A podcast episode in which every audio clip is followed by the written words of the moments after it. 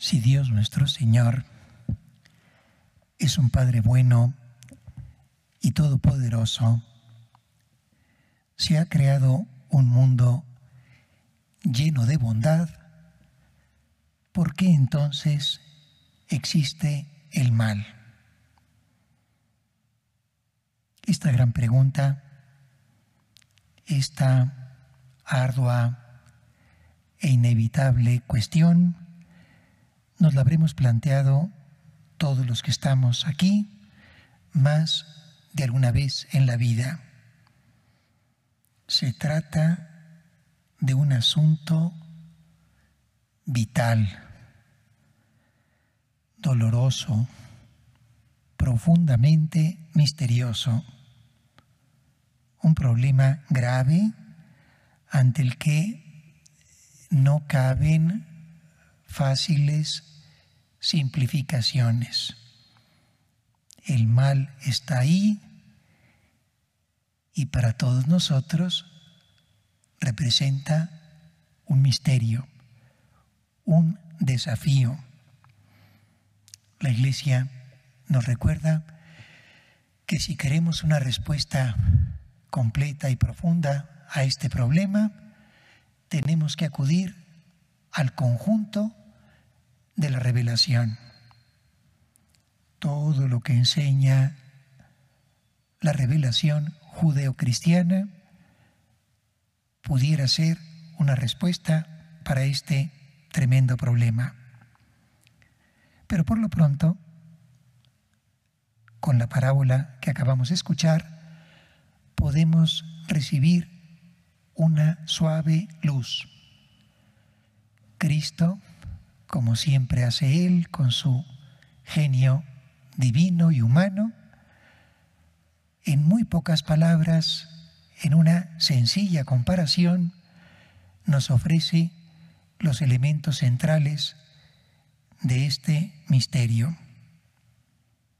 Se sabe que en el Antiguo Oriente un vicio amargo entre los campesinos judíos era la venganza.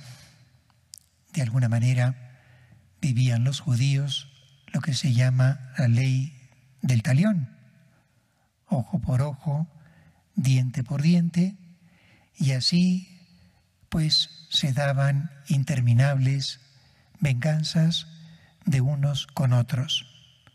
A veces se cortaban los árboles frutales del vecino, a veces se le quemaban sus campos y otras veces, como acabamos de escuchar en la parábola, se sembraba cizaña dicen los expertos de la Universidad de Navarra, que la cizaña es una planta muy parecida al trigo, con el que fácilmente se confunde hasta que brota la espiga.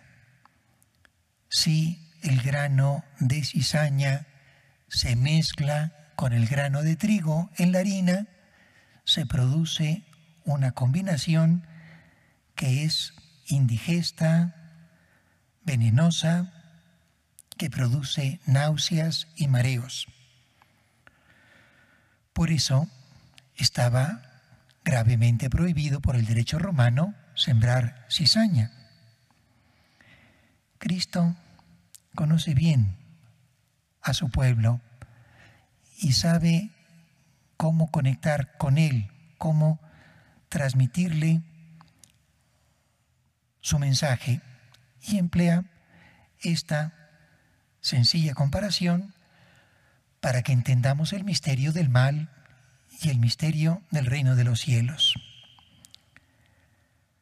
Mientras los hombres duermen, el enemigo siembra cizaña. Parece que no ha pasado nada, pero cuando brotan ambas, la cizaña y el trigo, los segadores, los labradores, se dan cuenta del problema y acuden al Señor, que con mucha sabiduría les dice, no, no corten la cizaña porque pueden maltratar al trigo. Mejor vamos a esperar al final, y entonces sí, se hará la completa separación entre uno y otro, y así cada quien recibirá lo que se merece. El trigo almacenado en el granero, la cizaña quemada al fuego.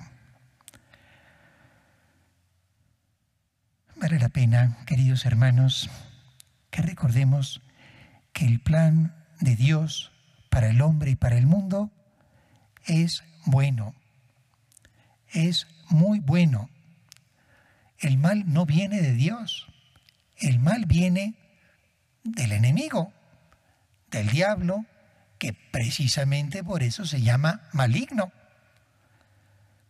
Es él el que con envidia enreda, confunde a las personas, las hace caer y esas personas vinculadas a él, pues vienen a ser como la cizaña en el campo.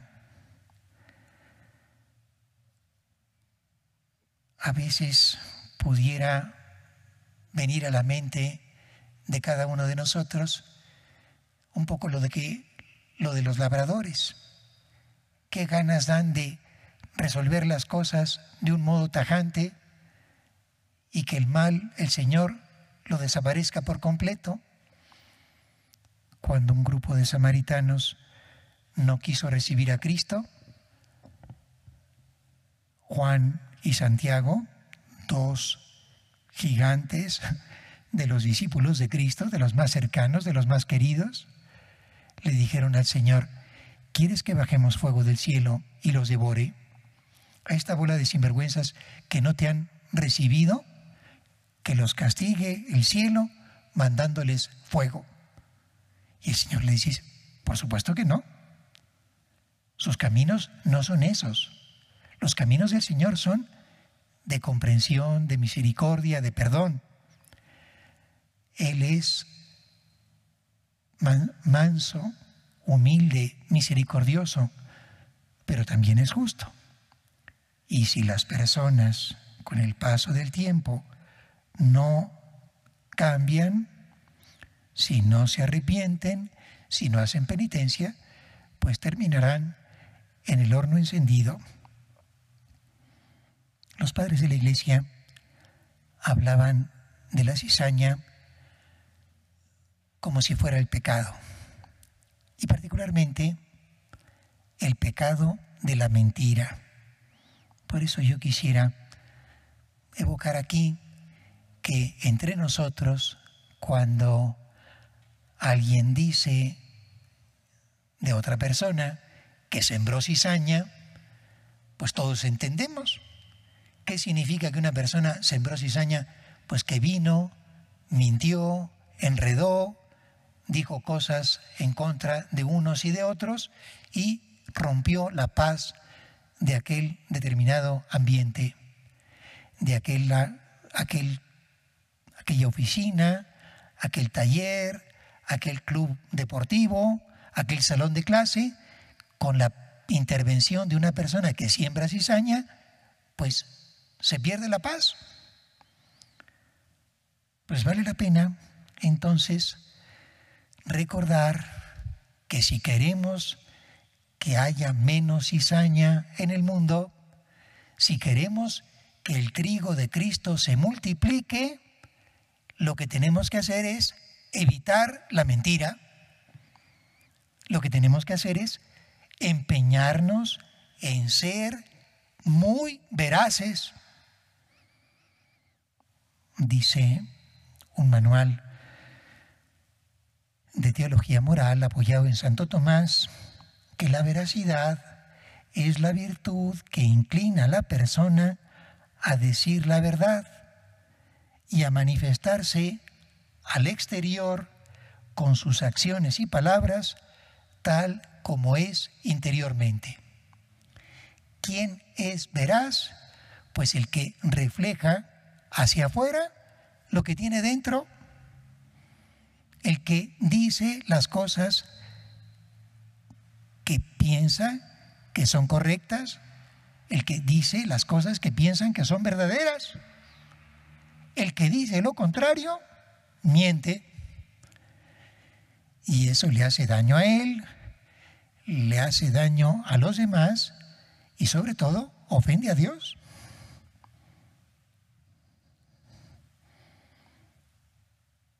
Persona veraz evita los extremos equivocados del exceso y del defecto, ni aumenta los sucesos con exageraciones, ni los minimiza o diluye apartándose de la realidad. El veraz dice la verdad cuando debe y como debe. No habla cuando debe callar, ni calla cuando debe hablar. No es nada fácil esto, ¿eh? El apóstol Santiago dice, el que domina la lengua es varón perfecto. Es muy difícil no equivocarse con la palabra, pero debemos, hemos de empeñarnos, hemos de procurar decir la verdad siempre. Y yo quisiera, para concretar un poco más esto, hablar de un tema específico.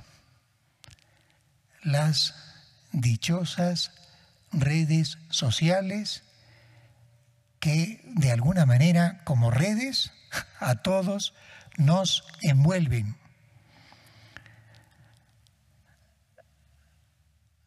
Quizá las circunstancias mismas de las redes sociales facilitan que faltemos a la verdad. Y hemos de poner empeño para que esto no ocurra. Que no seamos ligeros, que no seamos superficiales, que estemos atentos de decir la verdad también cuando mandamos un mensaje breve, también cuando compartimos un video. Cuidado cuando esos videos son ofensivos, agresivos, no digamos si fueran procaces o obscenos. Cuidado con lo que, el material que mandamos por, por las redes sociales. Cuidado con los comentarios que hacemos, porque a veces mandamos hacia atrás una piedra grande y no sabemos qué cristal va a romper. Pienso que esto se aplica también cuando como ciudadanos analizamos la situación política que estamos viviendo. En una democracia en un sistema democrático donde hay libertad de expresión, es lógico, es razonable que las personas opinen, más si son expertas en economía o en derecho o en salud. Lo razonable es que las personas de una comunidad opinen y si piensan que la autoridad está equivocada, que se lo digan. Pero decir lo que uno piensa que está mal, es muy distinto de insultar, de mentir, de calumniar. Eso hay que evitarlo por completo. También, insisto, cuando mandamos un mensaje en las redes sociales, nuestra crítica tiene que ser objetiva, serena, constructiva, propositiva, cristiana, en una palabra. Termino la homilía solo añadiendo un par de pensamientos de San José María. Si contempláramos el panorama del mundo en que nos ha tocado vivir, si contempláramos la sociedad actual en su conjunto como quien se sube a una montaña y ve un paisaje a lo lejos, tal vez nos desanime pensar en tanta cizaña, tanta mentira, tanta violencia, tanta corrupción, pudiéramos pensar, esto está tremendo. Pues si eso nos pasa por la mente, acordémonos de la primera lectura. Dios es poderoso. Dios puede más. Decía San José María, el mundo vive de la mentira y hace 20 siglos que vino la verdad a los hombres. Hay que decir la verdad. A eso hemos de ir los hijos de Dios. Que nos sintamos convocados a decir la verdad. Y si nos parece que podemos hacer muy poquito, pues veamos lo que dice Jesús en la parábola del grano de mostaza. Decir una verdad aquí y otra verdad acá y otra más allá, pues es como sembrar granitos de mostaza que pueden dar después arbustos y árboles donde muchas aves pueden hacer sus nidos. Me venía a la mente, y este es el segundo pensamiento de San José María, aquella bonita anécdota que se cuenta cuando vino a México el fundador de la obra, y se encontró con aquel sacerdote que había mandado más de 20 años antes a México a empezar la labor.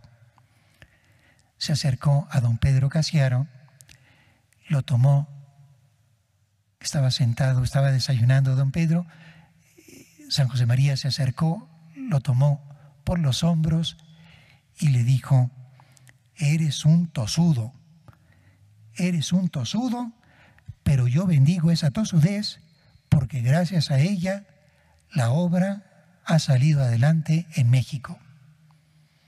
Cuántas cosas buenas para este país se han seguido gracias a la tosudez de don Pedro. Universidades, residencias de estudiantes, colegios, iniciativas en beneficio de la familia, un montón de cosas buenas, iglesias, esta misma iglesia, tantas cosas buenas se han seguido gracias a la tosudez de don Pedro. Pues que aprendamos y que seamos también nosotros santamente tosudos para defender la verdad, para promover la verdad, para difundir la verdad. Que la Virgen María asiento de la sabiduría, nos acompañe en este camino. En el nombre del Padre, del Hijo y del Espíritu Santo.